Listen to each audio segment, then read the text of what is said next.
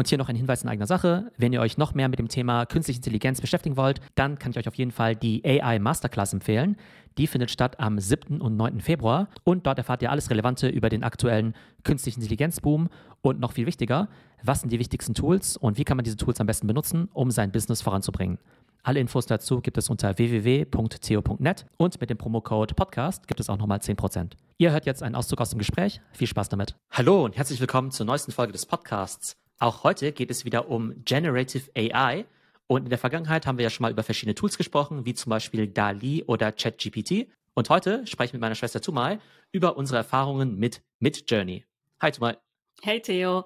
Ja, Midjourney ist ja momentan auch äh, überall sehr bekannt. Man sieht auf TikTok ganz, ganz viele Videos, wie die Leute ihre AI-Bilder ja zeigen oder ein bisschen damit rumflexen, was sie da jetzt alles erschaffen können. Und äh, ja, ich würde sagen, in 80 Prozent aller Fälle sind diese Bilder mit Midjourney gemacht. Was hast du denn bis jetzt davon mitbekommen? Also ich selbst benutze eben auch ganz gern Midjourney. Ich glaube, die meisten kriegen ja den Einstieg in diese ja, Generative AI Bilderstellungswelt ja mit DALI, weil es ja super einfach zu bedienen ist. Ich war halt mit diesen DALI-Ergebnissen nie so super happy. Vielleicht liegt es auch daran, dass ich nicht so gut im Prompten bin, zumindest nicht bei DALI. Bei Midjourney kriegt man ja zum Teil echt ultra realistische Bilder, ne? Also es hat ja so seinen ganz eigenen Stil.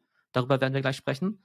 Ähm, aber ich glaube, es ist halt einfach super spannend, glaube ich, zu verstehen, welche verschiedenen Text-to-Image-Tools gibt es eigentlich da draußen, was sind vielleicht auch so die Unterschiede und was sind auch die Geschäftsmodelle, die, die dahinter stecken. Herr Midjourney ist ja jetzt auch ziemlich groß. Wer, wer, von wem ist denn das? Also wie kam das jetzt auf den Markt und wie kam das jetzt so plötzlich so groß raus eigentlich? Midjourney ist sogar ein ziemlich kleines Team. Oder was glaubst du denn? Wie viele Leute arbeiten daran?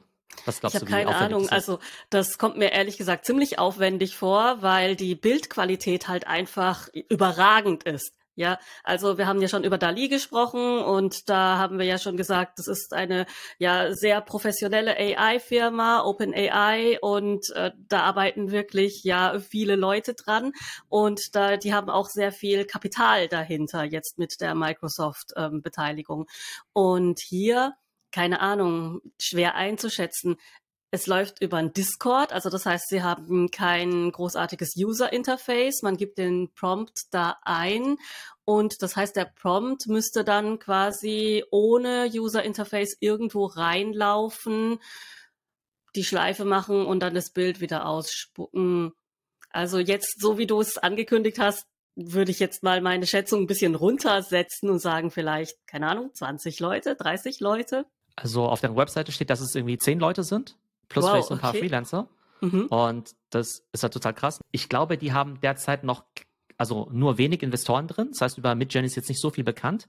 Aber wir wissen ja, dass OpenAI ja 30 Milliarden schon wert ist. Ne? Kann man schon vorstellen, dass Midjourney jetzt vielleicht auch schon, was nicht so ein Unicorn ist, weil ja natürlich auch die Bewertungen gerade voll hochgehen mit alle mit AI. Aber tatsächlich arbeiten da jetzt eben gerade nur zehn Leute. Auf ihrer Website steht auch, ja, wir brauchen auch kein weiteres Investment, weil jetzt natürlich wahrscheinlich alle Venture Capital Geber da irgendwie anklopfen und sagen, hey, kann ich da irgendwie noch mitmachen? Aber tatsächlich ist es so, also wir kommen ja gleich auf diesen, ne, auf das Thema Discord. Die gibt es eigentlich schon seit, ich glaube, Sommer letzten Jahres, meine ich.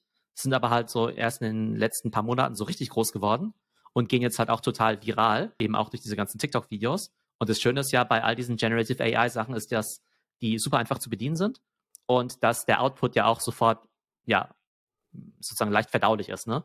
Ähm, das heißt, das kannst du ja super leicht sharen und deshalb geht es jetzt eben gerade so super viral. Und wir haben ja vorhin schon den Discord erwähnt. Der hat aktuell 10 Millionen Mitglieder, was ja total krass ist. Und ich meine, das ist vielleicht sogar der größte Discord der Welt. Ne? Da streitet man sich ein bisschen drüber, weil es halt so manche Gaming-Discords gibt, keine Ahnung, für, weiß nicht, äh, für, weiß nicht, irgendwelche Videospiele oder sowas, ne? Die vielleicht noch größere haben. Aber ich sag mal, von so Tool-Discords oder Communities ist es wahrscheinlich mit Abstand die größte. Und 10 Millionen Mitglieder innerhalb von ein paar Monaten ist natürlich echt der Hammer. Das ist echt Wahnsinn. Wie funktioniert denn das? Ist das ähm, kostenpflichtig? Also zuerst kann man ja so ein paar Testbilder natürlich kostenlos machen. Ich habe mich jetzt über das Pricing jetzt nicht genau informiert, aber du weißt ja da ein bisschen mehr darüber. Wie ist denn da so das Pricing-Modell? Aber grundsätzlich ist es so, dass es halt ein Freemium-Modell ist. Das heißt, du kannst erstmal kostenlos ein paar Sachen ne, austesten, um ne? also quasi auch auf den Geschmack zu kommen. Und dann äh, wollen sie natürlich das Abo verkaufen. Du kannst etwa 20 bis 30 Bilder kostenlos eben generieren. Das heißt, da kannst du halt irgendwas eingeben und prompten und sagen, hey, ähm, mache mir ein Bild von äh, Spider-Man versus Superman auf dem Empire State Building oder sowas. Und dann macht er dir halt die Bilder, 25 bis 30. Und danach kostet das Ganze was. Und da gibt es irgendwie verschiedene Mitgliedschafts, ähm, sozusagen, äh, ja, Modelle.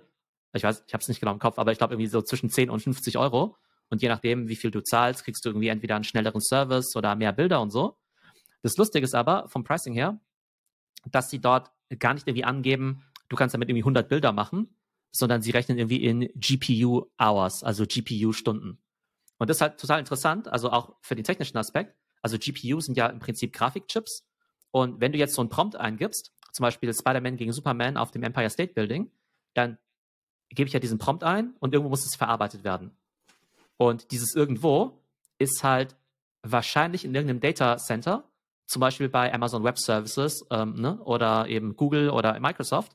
Wir wissen ja, dass OpenAI und DALI ja auf Microsoft Azure läuft.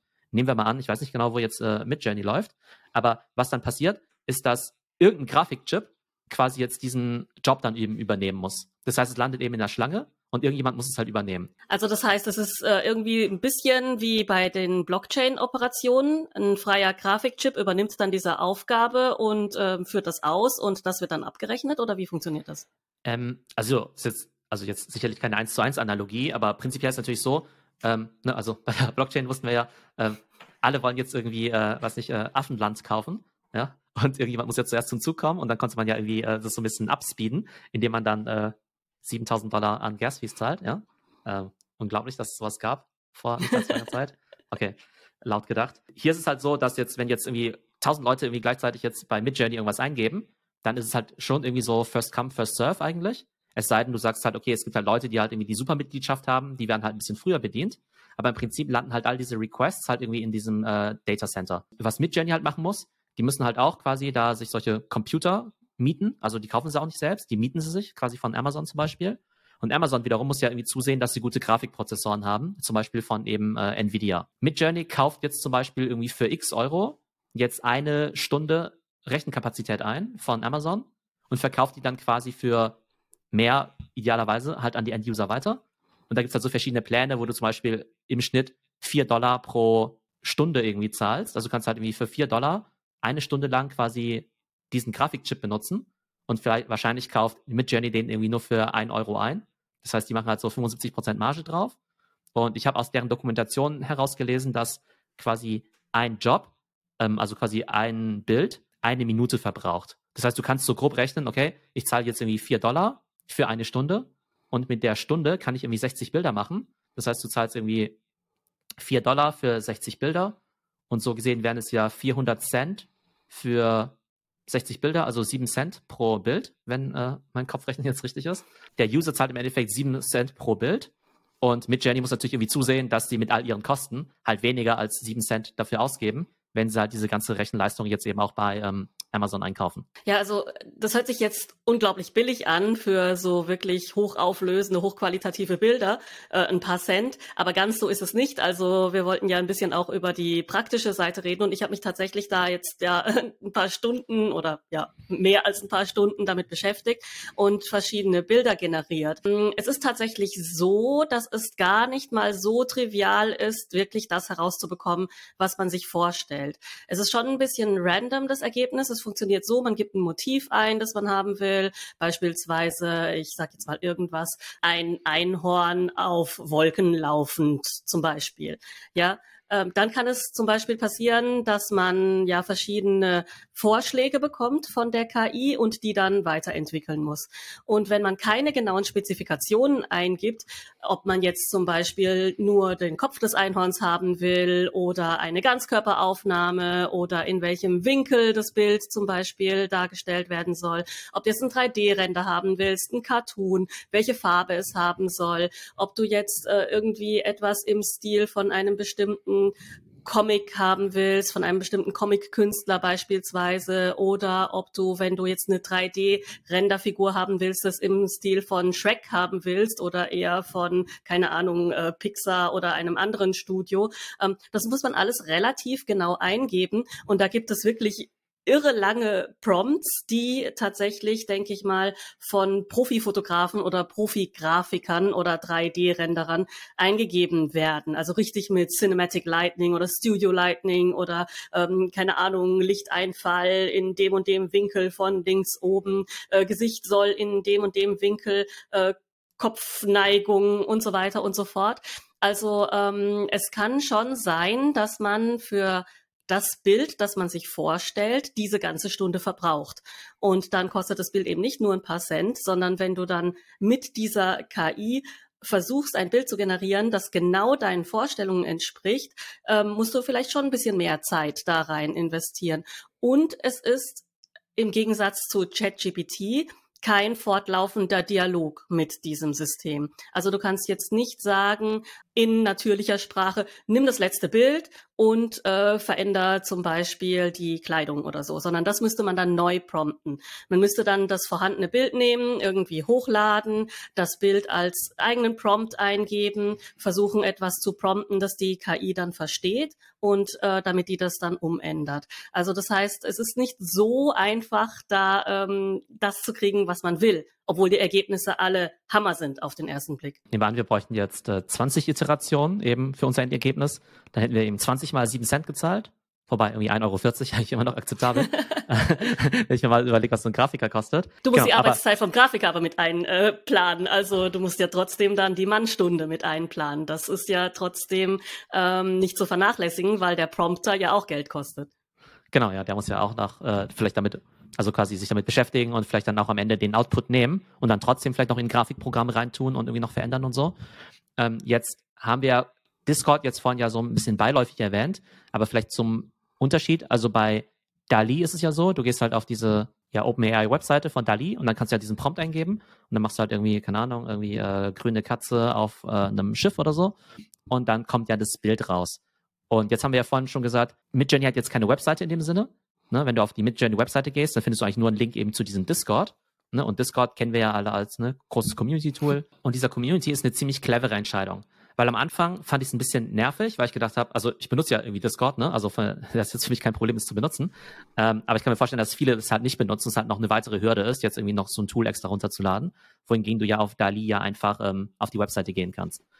Aber wenn man es dann eben so benutzt, mal unabhängig jetzt von der Bildqualität, ne, unabhängig davon, dass bei Midjourney jetzt die Bilder besser sind, wie du vorhin schon erwähnt hast, man sieht halt einfach voll viele coole Bilder von anderen Leuten und kriegt dann selbst kreative Ideen und lernt dann eben auch dieses Prompting, allein indem man eben zuschaut und dann eben auch diese Community, die sich halt gegenseitig unter, also miteinander unterhalten, ist auch total cool. Und bei Dali ist halt echt so ein, ja, ich sag mal, so ein totes User-Interface irgendwie, ja. Und du kriegst irgendwie null Feedback und kriegst irgendwie null Inspiration und null Ideen. Von daher ist es echt eine ziemlich clevere Entscheidung jetzt eben von Midjourney. Und das finde ich eben total spannend, jetzt eben so ein Produkt wirklich auch innerhalb von dem Discord zu bauen. Weil sonst hast du ja immer eine App oder eine Webseite und sagst halt, okay, der Discord ist nicht nur dazu da, dass die Leute sich halt dort drüber unterhalten, ne? Aber da kannst du halt irgendwie nichts machen, ja. Ähm, und so hast du beides irgendwie schon mit drin und das finde ich irgendwie total spannend und eine ziemlich äh, clevere Entscheidung. Und dadurch kann ich mir halt eben auch vorstellen, dass halt die Firma irgendwann ziemlich viel wert sein wird, weil sie halt sagen kann, hey, wir haben jetzt nicht, nicht nur ein Tool, was halt irgendwie Leute nutzen, sondern wir haben eine Community von heute 10 Millionen, morgen 100 Millionen von Leuten, die da halt jeden Tag reingehen. Und ähm, ja, dadurch erzeugst du halt auch voll den starken Login-Effekt. Siehst du das ähnlich oder fällst du irgendwie eine App auf dem iPhone oder eine normale Webseite besser?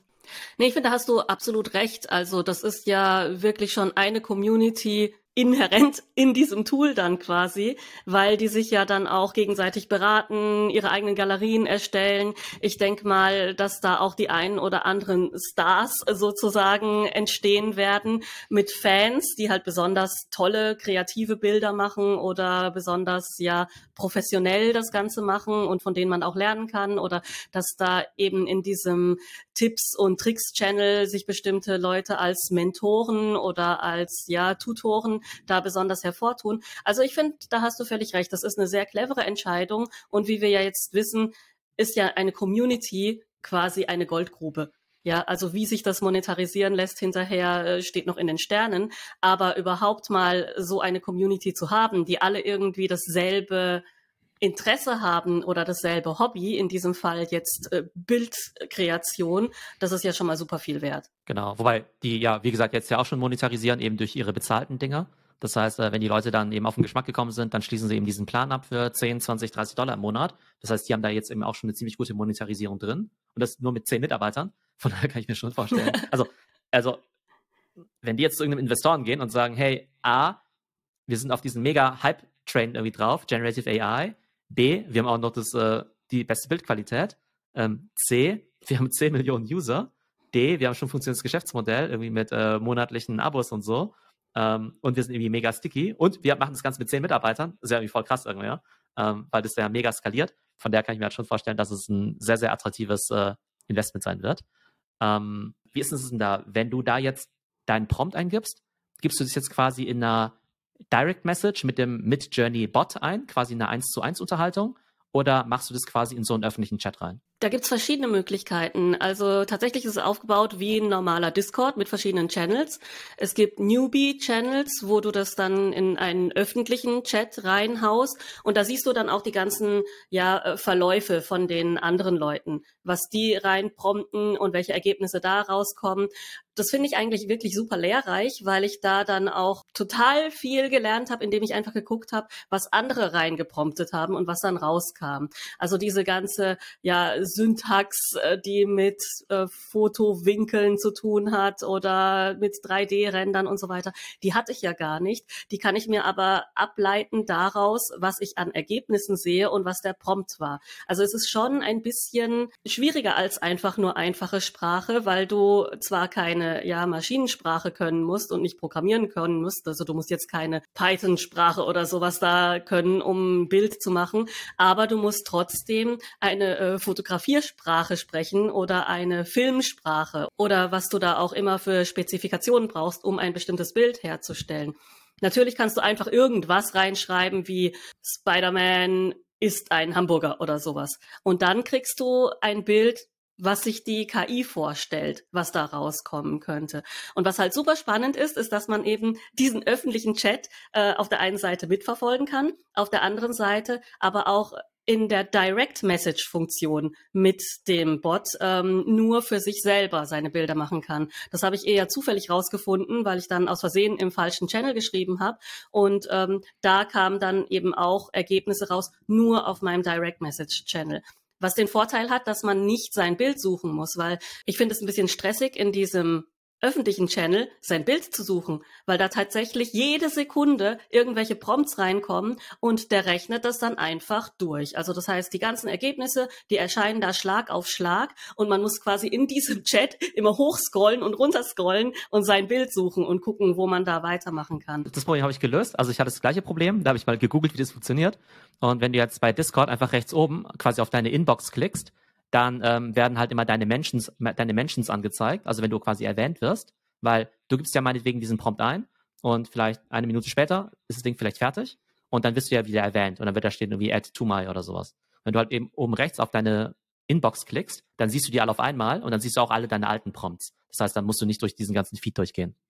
Ja, das ist schon mal ziemlich gut, weil ich habe versucht, mich so zu behelfen, dass ich quasi mich selber gesucht habe als User und in die Sucheleiste eingegeben habe, ja, von äh, XY und bitte alle Erwähnungen suchen. Das funktioniert aber nicht. Also die Suche findet einen dann nicht. Aber mit dieser Erwähnung, das ist ziemlich gut, auch wenn die ganzen alten Prompts dann auch noch zu sehen sind. Es gibt dann auch ähm, Thema des Tages, Channels oder Channels extra für Characters oder für Landscapes oder für andere Themen.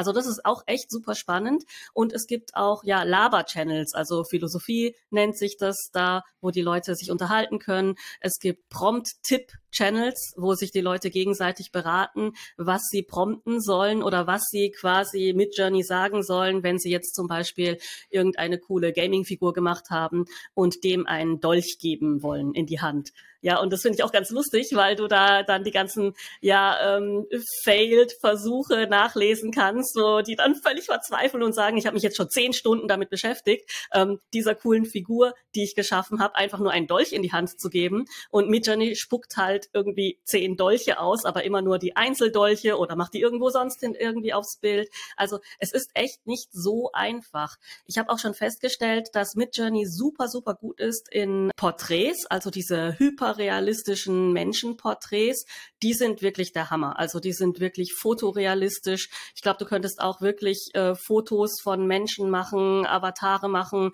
ohne dass man da irgendeinen Unterschied zu echten Fotos sieht. Lass uns vielleicht noch mal kurz über die Bildstile sprechen. Ne? Also wir kennen es ja, man gibt dann ja immer irgendwas ein, irgendwie äh, Hund und Katze in, weiß nicht, im Wunderland.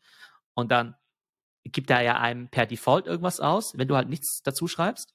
Weil du könntest jetzt ja auch schreiben im Simpsons-Stil oder South Park oder, weiß nicht, Picasso, Van Gogh und so weiter. Ähm, würdest du sagen, dass es bei, dass Midjourney so seinen eigenen Stil hat oder du halt bestimmte Arten von Kreationen immer wieder siehst oder geht es so kreuz und quer?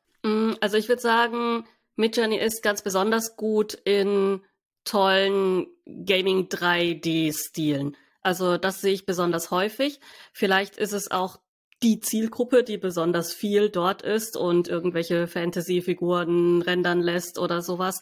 Was ich selten sehe, sind wirklich ja, so, so Werbebilder oder sowas, also Sachen, die kommerziell genutzt werden könnten. Ähm, ich sehe auch selten irgendwelche Malstile, also Leute prompten eher weniger sowas wie impressionistische Version von, keine Ahnung, Spider-Man oder sowas. Also das sehe ich selten. Kann jetzt daran liegen, dass es die Zielgruppe nicht so interessiert, vielleicht vom Alter her, vom Interesse her und so weiter, oder dass Midjourney das nicht so besonders gut kann. Also ich habe jetzt auch schon mal versucht, ein paar Sachen zu prompten, die ein bisschen, ja, ungewöhnlicher sind, vielleicht eher in Anführungsstrichen, weil ich finde es jetzt nicht so ungewöhnlich, aber in dem Fall waren es jetzt zum Beispiel Martial Arts Szenen mit Frauen in so traditionellen chinesischen Gewändern, ja, also so Hanfuß. Und da habe ich quasi das Gewand gepromptet, Hanfu, Female Fighter, Dynamic Post ähm, und dann noch so ein paar 3D-Spezifikationen dazu. Und da gab es wirklich erstaunlicherweise ziemlich große Probleme das zu rendern. Also Midjourney hat das nicht geschafft, vernünftige Hände oder Beine oder auch die Gesichter hinzukriegen. Ähm, die Interaktionen gehen oft nicht. Oft, wenn ich Sachen möchte, also Szenen, wo Leute irgendwas machen, gemeinsam, das funktioniert auch nicht. Also Midjourney kann sehr, sehr gut Porträts machen oder einzelne Figuren, also jetzt Marvel-Figuren beispielsweise, oder vielleicht Sachen, ähm, die es schon sehr gut kennt und dann neu zusammensetzen kann. Aber also ich habe auch schon sehr viele Prompts gehabt, wo es eindeutig an seine Grenzen gestoßen ist. Genau, mit Händen und Füßen haben sie irgendwie Probleme. Ähm, Absolut, Gesichter, können sie aber, ja. Gesichter können sie aber halt echt krass gut. Ähm, das kann ja Dali aus meiner Sicht gar nicht. Ich finde das immer unglaublich gruselig, was bei Dali rauskommt. Das sind echt äh, ganz äh, albtraumhafte Gestalten, die da erscheinen. Aber genau, aber diese fotorealistischen Dinger, wie so so Gaming-Charaktere, das kannst halt echt extrem gut. An Weihnachten, ne, haben wir ja zusammen Playstation gespielt, da haben wir ja auch irgendwie God of War und sowas gespielt auf der Playstation 5. Und da ist die Grafik ja schon mega krass, ne? Und da war mhm. ich voll krass, da war ich voll beeindruckt. Jetzt bin ich ein bisschen weniger beeindruckt, weil ich finde, Midjourney kann zum Teil halt ähnlich gute Dinger machen, was ich halt total krass Fall, finde. Ja. Mhm. Das finde ich halt auch total spannend, so einfach so für die Zukunft, was für krasse, ja, Videogame-Assets oder meinetwegen auch Metaverse-Sachen du halt irgendwie erstellen kannst.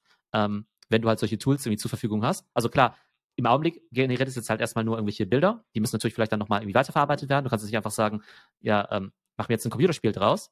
Obwohl, wir sind, ja, wir sind jetzt ja ganz am Anfang, ne? Und es gibt ja jetzt schon so Generative AI, die auch programmieren kann. Also, und der nächste Schritt, also jetzt haben wir ja Text-to-Image, Text-to-Video, wird es dann wahrscheinlich auch bald geben. Ne, Gibt es ja jetzt sogar schon, aber halt nicht in so einer tollen Qualität. Aber wenn du jetzt eben bald sagen könntest, hey, mach mir eine Szene, wie aus Super Mario irgendwie ähm, oder wie auf God of War oder Harry Potter oder sowas. Also ich glaube, das wird so im nächsten Schritt kommen. Das wäre halt auch krass, wenn dann mit Journey halt zum Beispiel dann nicht nur Text-to-Image wäre, sondern eben auch Text-to-Video und sie dann eben auch da die Vorreiter wären. Ja, also ich denke, das wird auf jeden Fall kommen. Ich denke mal, so ein quasi 3D-Modell zu nehmen und das dann zu animieren, das müsste auf jeden Fall der nächste Schritt sein und dürfte eigentlich wahrscheinlich nicht so schwer sein. Also man weiß ja bei solchen Entwicklungen, die nächsten Schritte, die man sich vorher kaum vorstellen konnte, die gehen dann doch erstaunlich schnell. Also ich denke, so lange wird es nicht dauern. Vielleicht nächstes Jahr, würde ich jetzt mal sagen, als, als Schätzung, müsste das eigentlich schon schon möglich sein.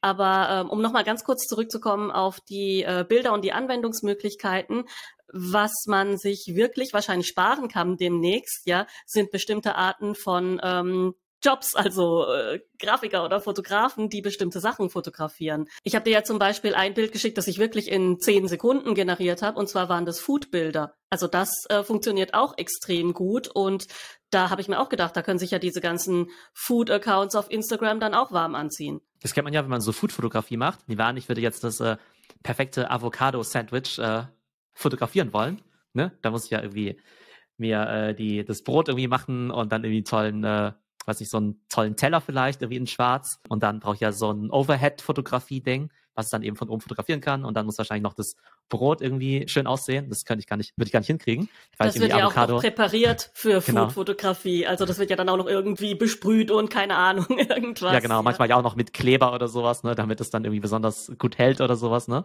Ähm, das ist ja relativ aufwendig. Ja, und jetzt könntest du natürlich solche Food-Fotos halt irgendwie total, ne? Da könntest du wahrscheinlich sowas eingeben wie ähm, Imagine the perfect avocado toast uh, from a hipster, weiß nicht, San Francisco Coffee Shop oder sowas, ne? Und dann macht er dir das dann eben auch. Oder so Instagram-Style oder sowas. Das ist auf jeden Fall super cool. Spannend finde ich ja immer diese Diskussion. Ähm, also einerseits kannst du natürlich dann irgendwie Sachen, die du in echt fotografieren könntest, natürlich halt dadurch ähm, sozusagen schneller machen. Aber du kannst natürlich auch Bilder darstellen, die du halt in echt niemals machen könntest, ne? Irgendwas irgendwie so Fantasy-mäßiges, irgendwie mit Flammen und Eis und so weiter. Ne? Das finde ich dann eben ganz interessant. Ähm, aber du arbeitest ja im Alltag ja auch mit Grafikern zusammen. Äh, also du kennst ja, ne, bist ja mit Grafikern und Designern befreundet. Vergibst es natürlich auch Aufträge an Grafikern. Ähm, die werden es jetzt vielleicht nicht so gern hören, wenn du jetzt sagst, naja, die brauchen wir jetzt alle nicht mehr. Ähm, ganz so schlimm ist wahrscheinlich nicht. Aber was glaubst du denn, wo jetzt eben der Mehrwert von so einem Designer-Grafiker dann eben liegen wird? Und wo kann jetzt der Designer oder Grafiker vielleicht gar nicht mal negativ gesprochen irgendwie sagen, ähm, oh, ich werde jetzt irgendwie ersetzt, sondern hey cool, ähm, das erleichtert mir meinen Workflow total. Also ich würde sagen zweiteres. Ich würde sagen, ein wirklich guter Grafiker hat ja den Mehrwert, dass er Bedürfnisse herauskitzelt aus dem Kunden, die der Kunde noch gar nicht kennt. Weil das Hauptproblem ist ja meistens nicht, ja, dass der Grafiker unfähig ist und äh, das Programm jetzt viel besser, sondern das Hauptproblem ist ja meistens, dass der Kunde nicht wirklich genau weiß, was er sich vorstellt und gerne Vorschläge haben möchte. Und da hast du ja schon das Problem, wenn du nicht genau weißt, was du haben willst oder was du brauchst oder welches Motiv für deinen Zweck überhaupt geeignet wäre, dann nützt dir ja das beste AI-Tool auch nichts. Dann weißt du einfach nicht, was du reinprompten sollst. Und ich denke, dass ein Grafiker oder ein Fotograf dieses Tool zusätzlich nutzen könnte, um sich Arbeit zu sparen. Genauso wie man jetzt dann ähm, ja EDV hatte und nicht mehr irgendwelche Sachen auf zehn Zettel schreiben musste oder hundertmal auf äh, einen Brief schreiben, sondern dann einfach ja ein Word-Dokument und das dann zehnmal ausdrucken kann. Das hat ja im Endeffekt trotzdem keine Sekretärinnen ersetzt. Nur die Sekretärin macht jetzt andere Dinge. Die assistiert jetzt der Geschäftsleitung auf andere Art und Weise, organisiert vielleicht mehr, ähm, führt Gespräche oder macht Termine aus oder irgendwie sowas. Und sowas könnte ich mir vorstellen, vorstellen, ist einfach ein Tool, das nochmal Zeit spart für professionelle Bildersteller, seien jetzt Fotografen oder Grafiker, und die können sich dann mehr zum Beispiel auf die Kommunikation konzentrieren. Also die können dann mit dem Kunden darüber sprechen, ja, was ist denn überhaupt dein Motiv? Was ist deine Aussage? Was ist deine Zielgruppe? Wie soll das aussehen? Was stellst du dir denn da vor? und übersetzen quasi in diese ähm, Fotografen- oder Grafikersprache für das Tool, muss es dann doch wieder der Profi. Also ich glaube eben, Beratung ist dann halt total wichtig, ne? dass man eben den Kunden auch berät. Also, also abgesehen davon, dass ich nicht designen kann, könnte ich halt bei bestimmten Themen noch nicht mal den Prompt machen, ja. Also ja, eben, wenn du mir jetzt, wenn du mir jetzt sagen würdest, hey, ähm, wie soll ich jetzt, äh, genau, äh, äh, designe deine, dein Traumhaus oder sowas, ne? Würde ich halt sagen, keine Ahnung, eine Villa, die voll cool aussieht oder sowas, ne? So ungefähr. Ich würde vielleicht noch schaffen, irgendwie modern zu sagen oder sowas, ne? Ähm, oder, keine Ahnung, drei Stockwerke. Aber da, da wird es auch schon aufhören, ne? Und andere würden halt irgendwie sagen, keine Ahnung, irgendwie Bauhausstil, bla bla bla, äh, oder Inneneinrichtung, irgendwie skandinavisch und so weiter. Ähm, oder auch noch ein bisschen technischer. Das heißt, da brauchst du ja schon so gewisse ähm, Fachkenntnis. Und ich glaube, dass halt sozusagen dieses Prompt Engineering, über das wir ja schon oft besprochen haben, ja eine Kombination ist, einerseits aus, ich sag mal, technischen Fertigkeiten, also zu wissen, welche technischen Parameter gibt es, worauf springt das Tool dann eben auch an. Ähm, und das andere ist dann eben auch eine richtige Fachexpertise, also zu wissen, okay, äh, was macht ein schönes Haus denn aus? Wie sieht ein gutes Logo aus oder ein gutes Design? Oder wie sollten vielleicht unsere Klamotten aussehen? Von daher glaube ich auch schon, dass im Idealfall die Designer jetzt halt mehr kreativ werden können, mehr als Berater dem auch agieren können. Aber es gibt ganz klar halt Bereiche, die halt dadurch auf jeden Fall ersetzt werden. Also genauso wie es ja früher Leute gab, die Bilder freigestellt haben, manuell, gibt es halt heute Software, die Bilder freistellen kann. Und auch wenn du heute auf ähm, solche Dienstleistungsmarktplätze wie Fiverr gehst, ja, ähm, oder 99 Designs, das Typische ist ja, dass du sagst, hey, ich möchte jetzt irgendwie, keine Ahnung, ein Board Ape NFT machen, aber mit äh, Pinguin, äh, mach mir mal sowas, ne? Und dann gibt es halt Leute, die machen halt Entwürfe dazu. Oder du sagst, hey, ich bin irgendwie ein äh, Coffeeshop, mach mir mal irgendwie ein Corporate Design oder so, ne? Ähm, und die machen ja im Prinzip auch, ich sag mal, relativ repetitive Sachen. Ne? Es ist jetzt auch nicht so, dass die sich irgendwie hinsetzen und überlegen, ah ja, stimmt, jetzt muss ich mal in die Brandphilosophie von diesem Coffeeshop irgendwie reinversetzen, sondern die sagen, okay, der Kunde gibt mir irgendwie 100 Euro dafür. Wie schaffe ich jetzt innerhalb von 10 Minuten so ungefähr, da jetzt mal was hinzuklatschen ähm, in irgendwelchen Standarddesigns und hau da mal so mein Logo drauf. Und ich glaube, dass halt Tools wie Midjourney halt sehr, sehr schnell quasi die Leistung von dieser äh, Massenproduktion von echten Menschen auf jeden Fall übernehmen können. Also ich glaube, dieses ähm, ja, Routine-Designarbeit, also das wird relativ schnell aussterben, da bin ich mir sicher.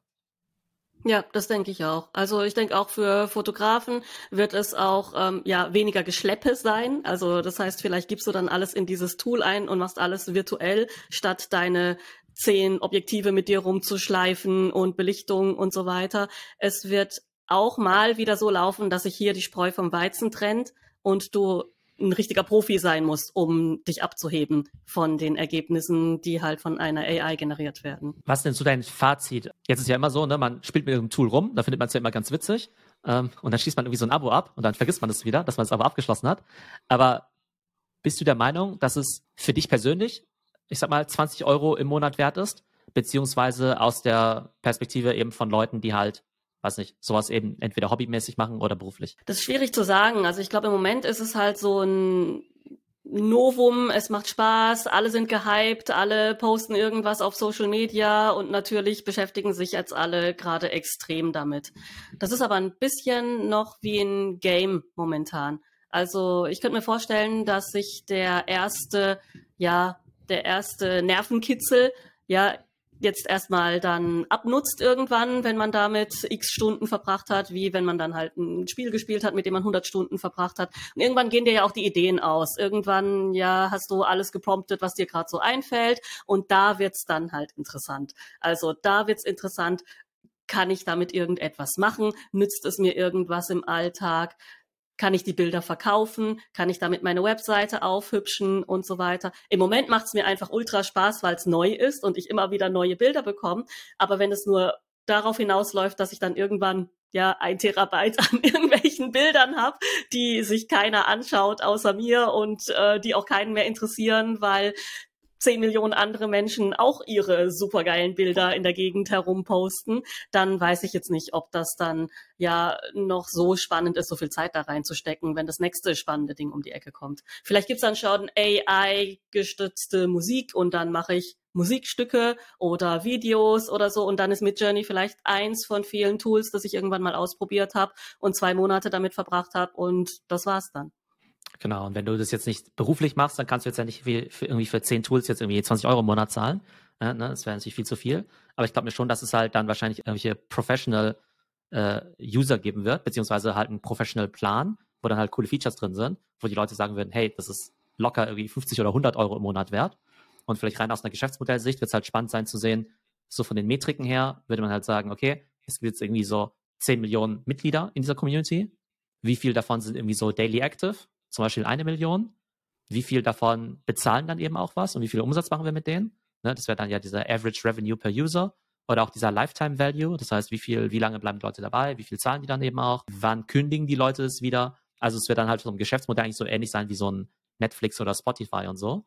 Ähm, und aber von daher auch relativ einfach, die Dinge halt, ich glaube, zu bewerten. Äh, bis auf den Punkt halt, dass die jetzt halt enorm schnell wachsen. Ich glaube, einfach aus so einer Business-Perspektive ist, glaube ich, halt wichtig zu verstehen, sozusagen diese ähm, Metriken so für ihren, für ihren Umsatz. Und auch das, was wir am Anfang besprochen haben, dass die ja wiederum als Input ja halt auch Sachen einkaufen müssen, wie jetzt zum Beispiel diese Rechenleistung eben von äh, Amazon, ne, diese Cloud-Dienstleistung. Und das finde ich halt persönlich halt neben diesen, sag mal, Use Cases und so finde ich es einfach total spannend, wie diese neuen, ich sag mal, AI-Geschäftsmodelle so laufen, wie da eben so die Wertschöpfungskette dann eben auch ist. Und ähm, genau, und meine Prediction wäre aber schon, dass Midjourney sich langfristig durchsetzen wird, denn oberflächlich sieht es ja so aus, als ob irgendwie es irgendwie hunderte von diesen Apps dann eben gibt, äh, von irgendwelchen Bildern, Apps, Avatar-Apps und so. Ähm, aber meistens bauen die dann halt auch nur auf ein paar grundlegenden Modellen dann eben auf. Zum Beispiel ne, dieses Lenser mit diesen ne, Comic-Avataren, das baut dann ja auf diesem, glaube ich, Stable Diffusion oder so auf.